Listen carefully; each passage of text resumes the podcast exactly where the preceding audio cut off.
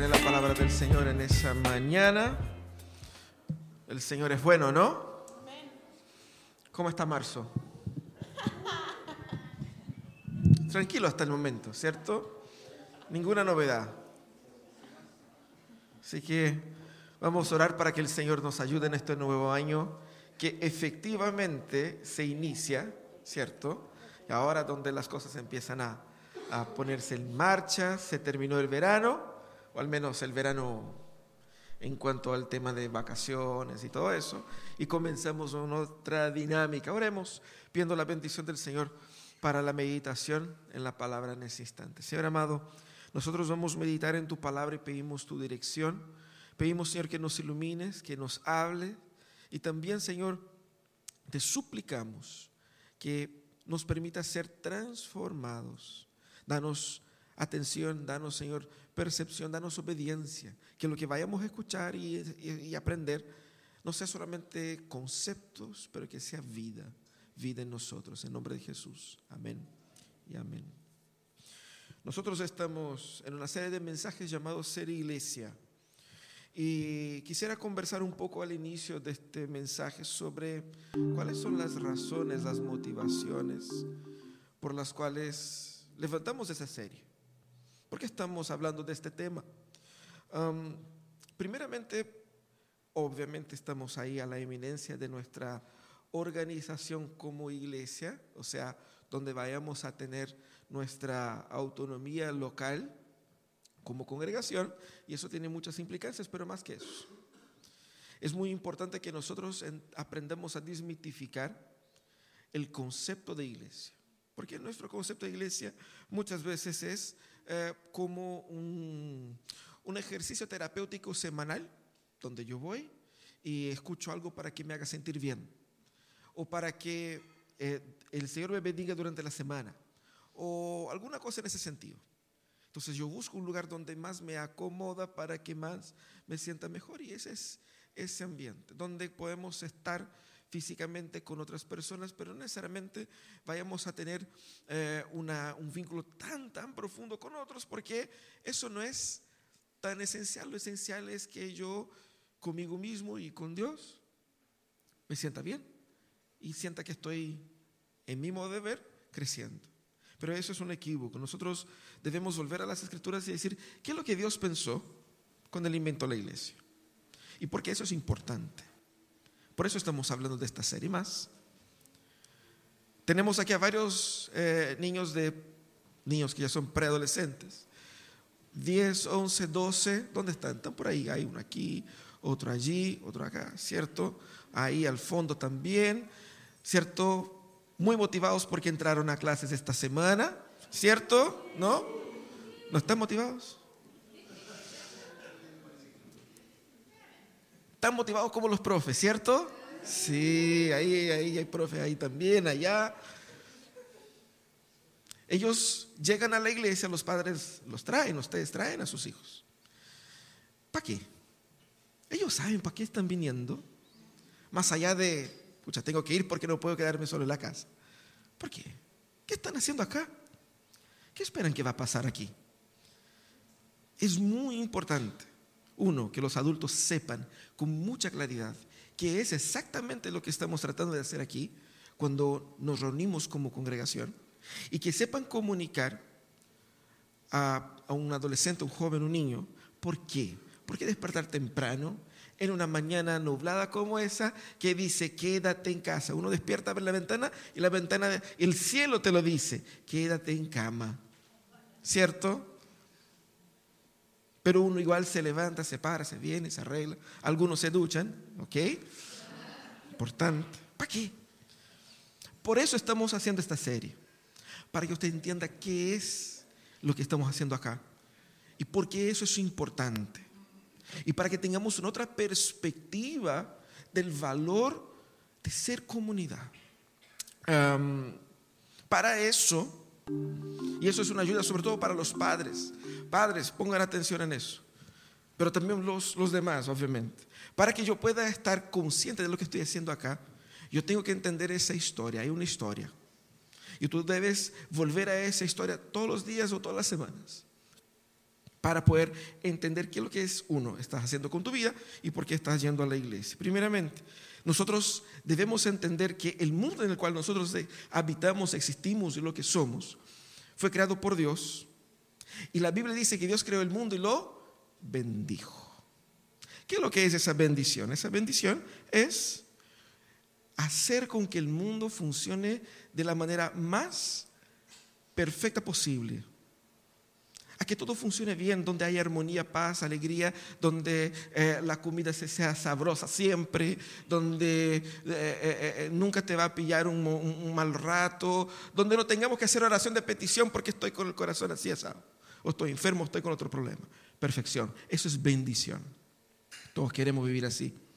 El problema es que nosotros, por cuenta del pecado, hemos traído al mundo maldición ¿Qué es lo que es maldición en términos bíblicos? Maldición es toda la destrucción de la bendición, es la interrupción de la vida, de la armonía, de la alegría, de la paz, es la causa de todos los dolores, de todo el sufrimiento.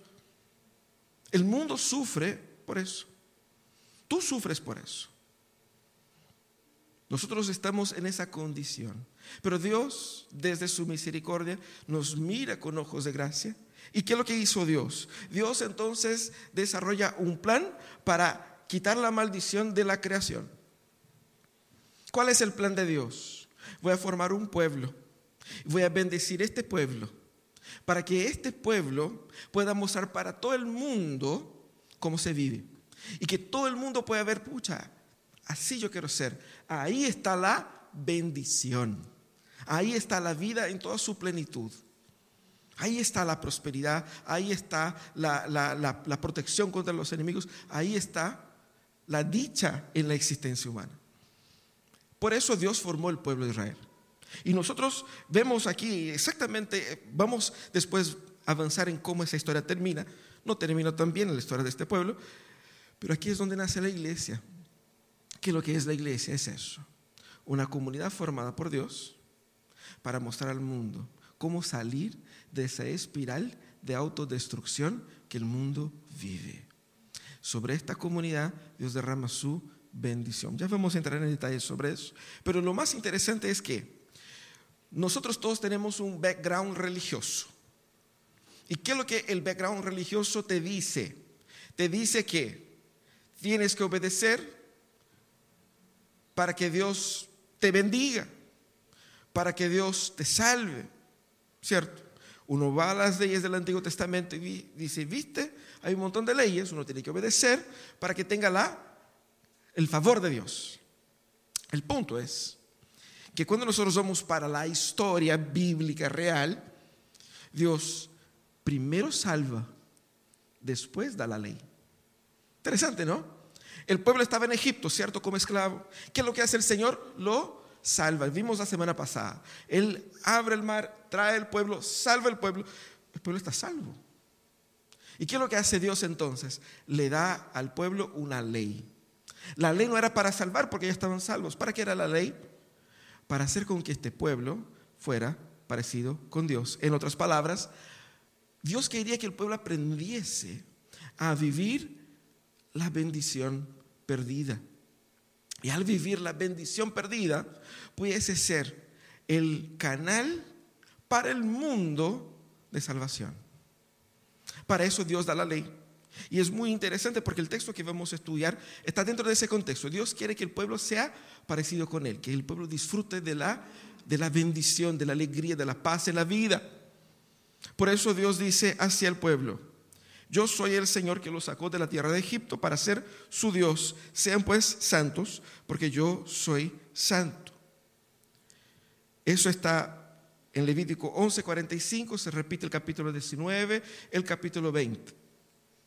Y lo más interesante de todo eso es el contexto en el cual este versículo surge. El Señor está hablando de un montón de animales que no se puede comer y que se puede comer. Después va a hablar de de quitar el moho de la casa o cosas así como muy... No son cosas espirituales. No son cosas así como que... Eso está hablando de cosas tan, tan así como moralmente relevantes. Pero en medio de esto Dios lanza esto y vamos a ver por qué. Pero una de las cosas más interesantes es que nuestro background eh, eh, religioso está ahí, ¿cierto? Nosotros tenemos la cabeza ya moldeada para ver todas las expresiones donde la Biblia presenta sed santo y uno ya interpreta moralmente y piensa que eso tiene que ver con un estilo de vida fome, ¿sí o no? Sí. Que lo que yo no puedo hacer, que lo que, ¿dónde me va a frustrar el carrete acá el Señor? ¿Cómo voy a, cierto? Eso es como nosotros, y más, hay un, sentir culposo por detrás. Y por lo tanto es un tema árido, un tema que a uno, ese tema es así como, no es como hablar de amor. Si fuéramos predicar de amor, de lo tanto que Dios nos ama, uno se sentiría en paz y uno volvería para la casa así, feliz. ¿Por qué? Ay, me hablo tanto. Pero cuando uno habla de santidad, uno dice, como que palo, ¿no? Viene palo, me va a retar, me va a retar. El Señor, cuando dice eso, no dice con, la, con el intuito, con la intuición, con la intención de simplemente ser el que va a retar al pueblo, castigar al pueblo, maltratar al pueblo, forcejar al pueblo, sino que es una manifestación de la gracia de Dios. Dios quiere que su pueblo sea libre, que su pueblo sea feliz, que su pueblo sea próspero, que su pueblo sea rico, que su pueblo sea, sea un pueblo que sea tan exitoso en el mundo que viva la plenitud de la justicia social, de la justicia intrafamiliar, de la ausencia de violencia, de ausencia de, de envidias, de muertes, de codicia, para que el mundo entero pueda ver y decir, ¿qué está pasando ahí? ¿Cuál es el sistema de esa gente que todo funciona? Por lo tanto, no es un castigo, sino que es más bien una bendición. Así que tres preguntas que nosotros tenemos que hacer. Y el Señor quiere que su iglesia sea una iglesia santa. ¿Y qué significa eso? Primero, ¿qué significa ser santo? Tenemos la visión muy así como religiosa de santidad. Por la ropa, por el tono de voz, ¿cierto? Así como es, es, es casi como un un vegano religioso. No sé si alguien aquí es vegano, pero uno se pone así como muy estricto, muy controlado, muy así. No, eso sí, eso no, eso sí, eso no. Hay tantas reglas, tantas reglas, tantas reglas que uno es tan así como tan ah, rígido que no se puede mover. Eso no tiene que ver con santidad. Fíjate qué interesante. La palabra aquí en hebreo kadosh significa obviamente algo que es separado, consagrado. Y el Señor dice, yo soy así, yo soy libre de pecado, y eso tiene que ver con la idea de santidad, pero también tiene que ver con la idea de dedicación. Porque uno va a decir, ya, yo no puedo ser santo porque todos somos pecadores. Entonces, ¿cómo puedo llegar a eso? ¿Qué significa entonces ser santo? Ser santo no solamente apunta a una absoluta pureza, que es el caso de Dios, pero también se apunta hacia la dedicación o propósito de determinada cosa y pueblo. Por eso que la Biblia dice que nosotros somos, como dice Pedro, nosotros somos nación santa, en el sentido de que somos llamados a ser separados de las demás, de las demás personas, no separados en el sentido de ser una secta, de ser algo aparte, único, y nosotros somos los mejores y todo lo contrario. Al revés, nosotros somos separados para mostrar al mundo cómo es Dios. En ese sentido, ¿cierto? Por lo tanto, tiene una implicación, muy práctica en la vida. ¿Y por qué digo eso? El Señor está hablando estas palabras, sean santos, en el contexto en que da leyes que son de la vida común y corriente de la gente. ¿Por qué el Señor dio esas leyes? Porque Él quería mostrar para el pueblo que la relación con Dios no es simplemente una relación de mi vida espiritual y que mi vida social, familiar, eh, profesional está en otra esfera. Dios está mostrando para ellos y para nosotros que Él es el Señor de todas las áreas. Por lo tanto, y eso es importante entender, desde la forma como yo saco la basura Aquí incluso hay desde la forma como se debiera tratar eh, temas como la menstruación, temas como eh, el nacimiento de, niños, temas como eh, la alimentación. ¿Por qué Dios va al detalle ahí? Porque Él es el Señor de todas las áreas. ¿Y qué es lo que quiere el Señor? Quiere que entendamos que todas estas áreas fueron, una, afectadas por el pecado. El pecado no es simplemente una conducta moral, no es simplemente robar, matar y mentir. El pecado tiene raíces más profundas en nuestro carácter, en, nuestro, en las pequeñas cosas que hacemos a diario. Y el Señor quiere redimirnos de todo eso. Y es hermoso, ¿por qué? ¿Cuáles son las implicaciones prácticas para el pueblo de Israel en obedecer esos mandamientos que le había dicho en los versículos eh, del capítulo 11? Una de las implicaciones más directas era salud, salud pública. Ellos estaban en el desierto, no tenían, ¿cómo se llama esa maquinita que cocina solo? Esa, ¿eh? Thermomix no tenían microondas, no tenían ninguna de esas tecnologías.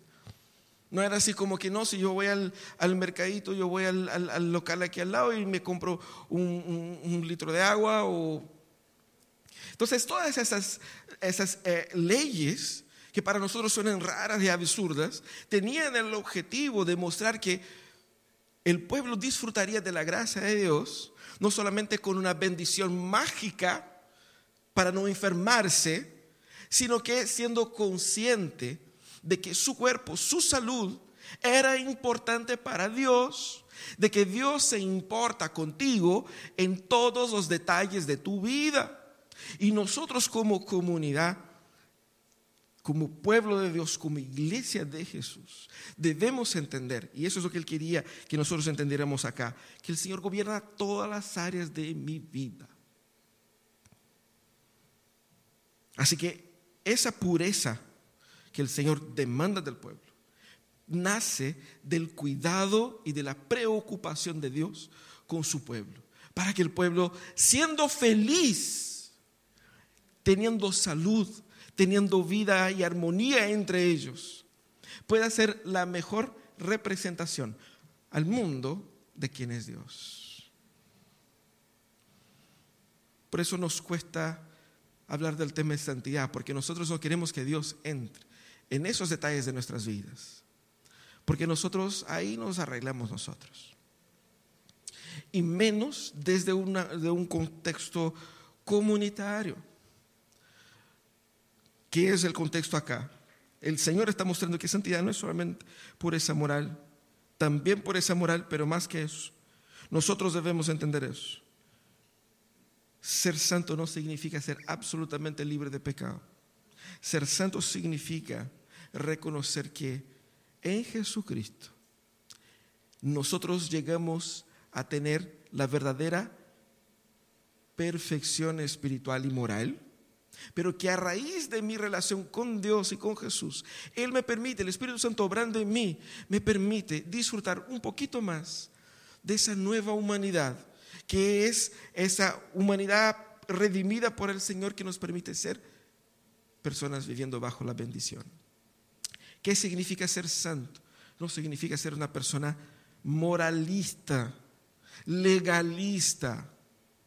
La expresión más evidente de la santidad es el amor por Dios, es el amor por las personas, es el compromiso de poder entregarse como hizo Jesús para el bien del otro. Santidad es vida y no reglas. Eso es lo que el Señor quiere que entendamos acá. Pero esa es la primera pregunta, ¿qué significa ser santo? Pero también, ¿cuál es el propósito de la santidad? Y es interesante porque el Señor aquí nos muestra que de una u otra manera nosotros estábamos eh, inconscientes de quiénes nosotros, eh, de qué necesitábamos, qué, qué, era lo que nosotros necesitábamos como pueblo de Dios. Y es interesante porque a veces el pueblo deseaba ser salvo de Egipto, pero no quería servir a Dios. El pueblo quería servirse a sí mismo. Y es un poco lo que queremos nosotros, que lo que es la salvación es un destino eterno. Como vivo ahora, yo voy viviendo a medias como que para garantizar que no me va al infierno, pero tampoco que me voy a lanzar así como tan, ahí es tan fundamentalista, tan legalista, tan, ¿cierto?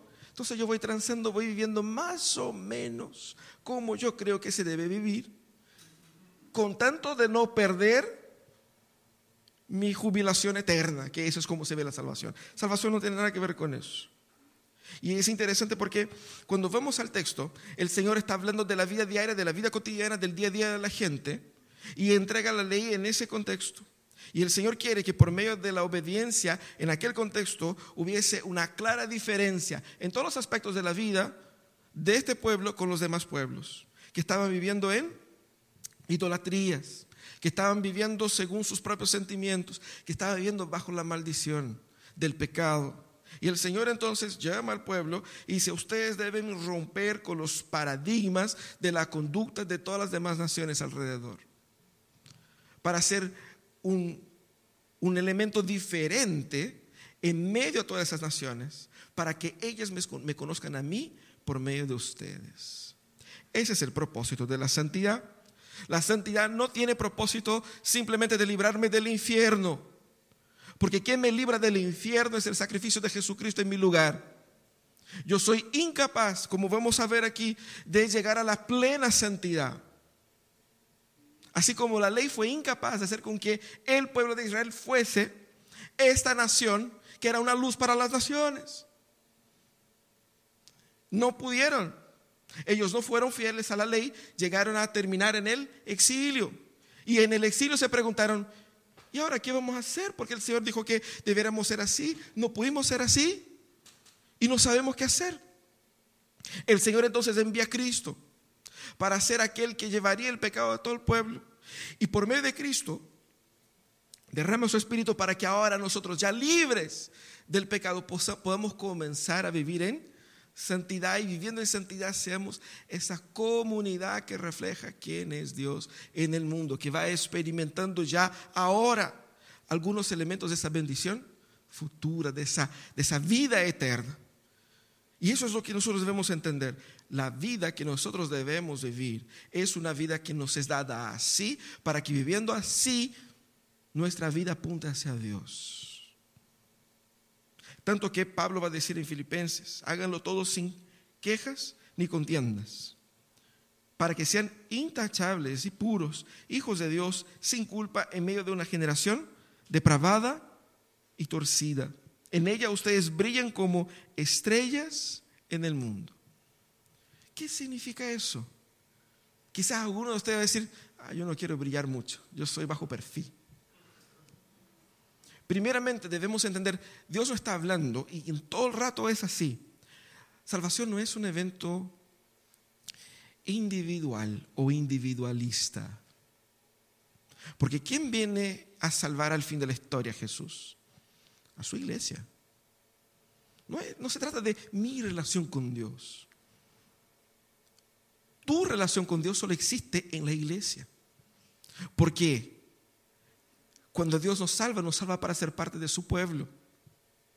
Cuando un entrenador de la selección chilena convoca a un, jugador, no convoca a ese jugador para ser jugador de su equipo personal, lo convoca para un equipo. No fue el único convocado. Él no puede decir, no, es una relación única entre mí y el entrenador. No, es, un, es un plan colectivo. La salvación es así. Por eso tanto se habla de pueblo, pueblo, pueblo. ¿Por qué habla del pueblo de Israel? ¿Por qué el Nuevo Testamento habla de la iglesia? Porque, porque es así como se, se vive la salvación. Y salvación no tiene que ver simplemente con no ir al infierno. Salvación es vivir la bendición que fue perdida por el pecado, pero que ahora es renovada. Y más que renovada, es mejorada, encholada equipada con más cosas. Eh, eh, es, eso lo que, eso es salvación. Y Dios está diciendo, esta salvación, esa dicha, esa bendición, ustedes pueden experimentar algunas partes de ellas ahora, cuando ustedes como comunidad busquen vivir de una manera que refleje a Dios en el mundo, haciendo lo que Dios dice. Por eso Dios dijo, yo soy santo, sean como yo soy. Y es hermoso eso porque en el Nuevo Testamento las analogías de la salvación tienen que ver con ser injertados en la vid, con ser adoptados como hijos. Y ahí los que son padres puedan decir que tan parecidos son sus hijos con ustedes. Unos más, otros menos. Quien tiene más de uno puede decir, no, ese es más del papá, ese es más la mamá. Pero todos nosotros llevamos similitudes con nuestros padres. Lo que el Señor quiere y lo que nosotros queremos también de una forma incluso natural para los hijos es que, que sean parecidos con uno, en lo bueno, claro. En la apariencia que sea parecido con la mamá, ¿cierto? Y por ahí va. Nosotros queremos eso. Eso es lo que Dios quiere. Que seamos parecidos con Él porque somos suyos. Ese es el propósito de la comunión. Y es interesante porque haciendo eso, el pueblo mostraría al mundo cómo se vive. Al buscar la santidad, la iglesia busca vivir el propósito de Dios en el mundo. Ahora, la pregunta que no, que no quiere callar aquí es, ¿cómo puedo ser santo? porque está bonito todo eso, pastor, ¿cierto? Santidad, bacano, ok, comprendí eh, el propósito, muy interesante el propósito de Dios para santidad, pero ¿cómo hago esto? Miremos la historia del pueblo del Antiguo Testamento. Y claramente el pueblo del Antiguo Testamento no pudo administrar todo eso. Ellos no pudieron cumplir la ley plenamente. Y es interesante porque la historia nos muestra que la ley no cambió sus corazones. Lo que la ley hizo fue mostrar para todos nosotros que por nuestros propios esfuerzos no podemos vivir reconquistar la bendición en el mundo. Y eso es muy importante para destruir muchos de los ídolos que nosotros tenemos. Porque muchos de nosotros podemos decir, si la sociedad hace eso, eso, eso, se terminaría con la criminalidad, se acabaría con la injusticia, se terminaría el hambre, si hacemos eso, eso, eso, si nos arreglamos juntos y si nos unimos, la sociedad va a terminar con todo el mal del mundo. No, no va. No va. Una ley no cambia el corazón humano. Tú puedes hacer la ley que tú quieras. Ley civil, una ley eh, eh, eh, para los juzgados, una ley en todos los niveles. No, la ley no cambia el corazón humano. ¿Qué es lo que cambia el corazón humano? Solo Dios. La ley, como dice Pablo, sirvió para nosotros de un tutor. Ella nos guió. Tutor es lo que guía a un niño hasta que él tenga la adultez para ser un adulto y tomar decisiones por su propio. La ley nos guió a Cristo, es decir, la ley mostraba que somos incapaces de reconstruir esa vida perfecta aquí en la tierra. Pero nos apuntó a quien pudo cumplir la ley y comenzar la reconstrucción de este nuevo reino aquí en la tierra, que Jesús. Y es por eso que cuando uno dice, ya, ¿cómo puedo ser santo? ¿Qué hago entonces? Tengo que mirar hacia Jesús. Y lo que Dios quería que el pueblo hiciera era exactamente eso. ¿Por qué? Te va a decir, no, pastor, está, equivocado, porque eh, Jesús estaba mucho, mucho tiempo después y aquí está puro hablando de sacrificios y todo eso. Lo que Dios quería que el pueblo entendiese es que no va a ser su sangre que va a perdonar tus pecados. Por eso hay un sacerdote, por eso hay un animal, por eso hay un sacrificio. Es el mensaje, no será tú quien conquistará tu propio perdón. Y no serán ustedes como pueblo que se pongan las, pilas y que van a restaurar el mundo, no. Dios iba a levantar su propio Hijo para ser aquel que con su propia sangre fuera justo en nuestro lugar. Y esa justicia fue imputada a nosotros. Y eso es hermoso. ¿Cómo puede ser santo creyendo en Jesús? Y la iglesia, la iglesia necesita entender eso. Porque a veces utilizamos el tema de la santidad simplemente para jugar con las lealtades internas. La santidad es mucho más importante. La forma como tú vives tu vida privada afecta la salud espiritual de tu comunidad mucho más de lo que te imaginas. Una señal de una iglesia enferma son miembros, personas que son parte de la iglesia, viviendo vidas alejadas de Dios y en pecado. No se nota, nadie lo sabe. El Señor sabe. El Señor gobierna la iglesia. Nosotros debemos entender eso. Si tú quieres que tu familia sea una familia feliz, si tú quieres vivir una vida en la plenitud de lo que Dios tiene para ti, no solamente tú debes buscar tu propia santidad, en el sentido de creer en Jesús y confesar sus pecados y buscar cambiar de vida, pidiendo que Él te capacite para que progresivamente puedas abandonar el pecado, pero tienes un compromiso con tu hermano, porque si tu hermano no sana, si tu hermano no será restaurado, tú también se sentirás afectado. Es así, nosotros somos un cuerpo. Si despertaste en la mañana, y pateaste con el dedito chico, ahí el, rinconcito del mueble, ¿cierto? No puedes seguir la vida como si no hubiera pasado nada. Te va a afectar el dedito de ese tamaño, ¿cierto? Uno ni siquiera se imaginaba que pudieran haber huesos tan chicos. Y está ahí, esa cuestioncita así. Y duele como si hubiera, no sé, cortado un brazo. Claro, como si hubiera caído un tercer Todo el cuerpo sufre. Y todo el cuerpo puede llegar a morir si una de sus partes no está trabajando para ser sanado. Por eso que santidad tiene que ver con eso. ¿Cómo puedo ser santo? Siendo una comunidad que se preocupa unos por otros? ¿Cuáles son las, las herramientas que tenemos para crecer en santidad? Primero, la presencia, la comunión, la regularidad en la asistencia y la participación en el servicio, estar ahí para el otro, estar ahí para recibir la exhortación de Dios, estar ahí para exhortar al otro por medio de lo que Dios ha hecho en su vida, escuchar al otro. Porque de repente una persona está en una espiral de pecado de la cual no puede salir hasta que alguien le diga, hermano, ¿qué estás haciendo con tu vida? Deja eso. A veces no queremos confrontar las personas y dejamos que las personas sigan en sus pecados. Pero eso es un absurdo. Un médico que no dice a su, a su, a su paciente la enfermedad que tiene para que él no se sienta mal. Es un pésimo médico.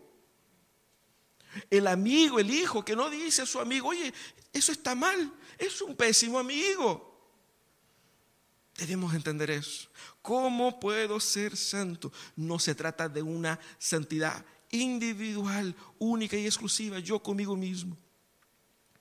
Es que nosotros todos, depositando nuestra fe en Jesús, Busquemos ser como Jesús es, ayudando a que otros sean como Jesús es. Por eso nosotros tenemos los cultos, por eso tenemos los sacramentos, por eso tenemos la escuela bíblica, por eso tenemos los grupos pequeños.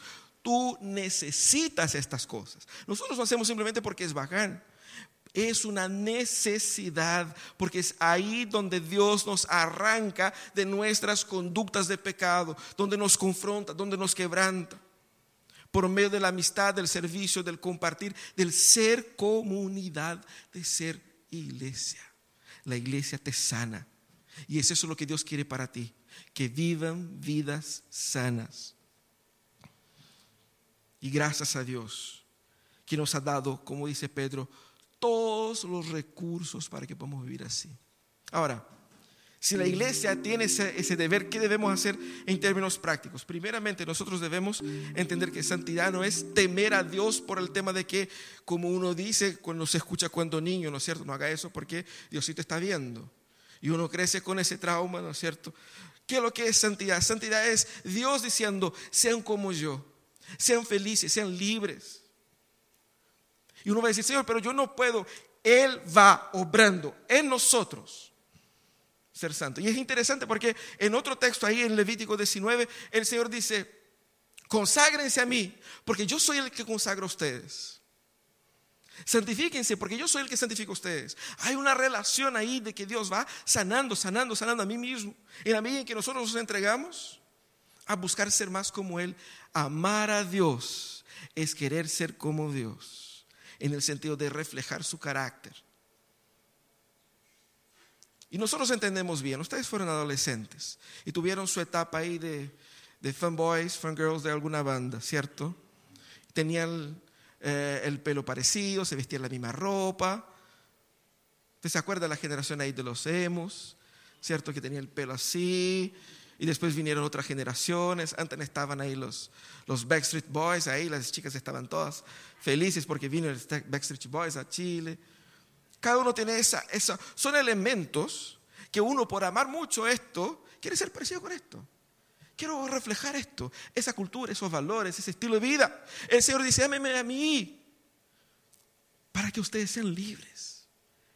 Y eso es santidad. Santidad es amar a Dios. Santidad no es, y el compromiso con la santidad no es un compromiso a medios. No es un compromiso a medios. Ustedes conocen la metáfora eh, de la gallina y del, y del cerdo, que ellos estaban paseando juntos y el camino era largo y dijeron, llegó un momento donde dijeron, estamos con hambre, ¿qué vamos a hacer? Y la gallina tuvo una idea, hagamos lo siguiente, cada uno pone de su parte, yo pongo el huevo y tú pones el tocino y hacemos huevo con tocino. Y el cerdo dijo, pero eso no es justo, porque tú vas a poner algo que puedes reponer, pero yo me voy a entregar totalmente.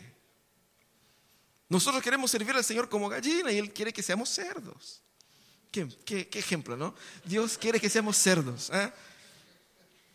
Pero de eso está hablando. El compromiso, si no es total, no es compromiso. No existe compromiso parcial.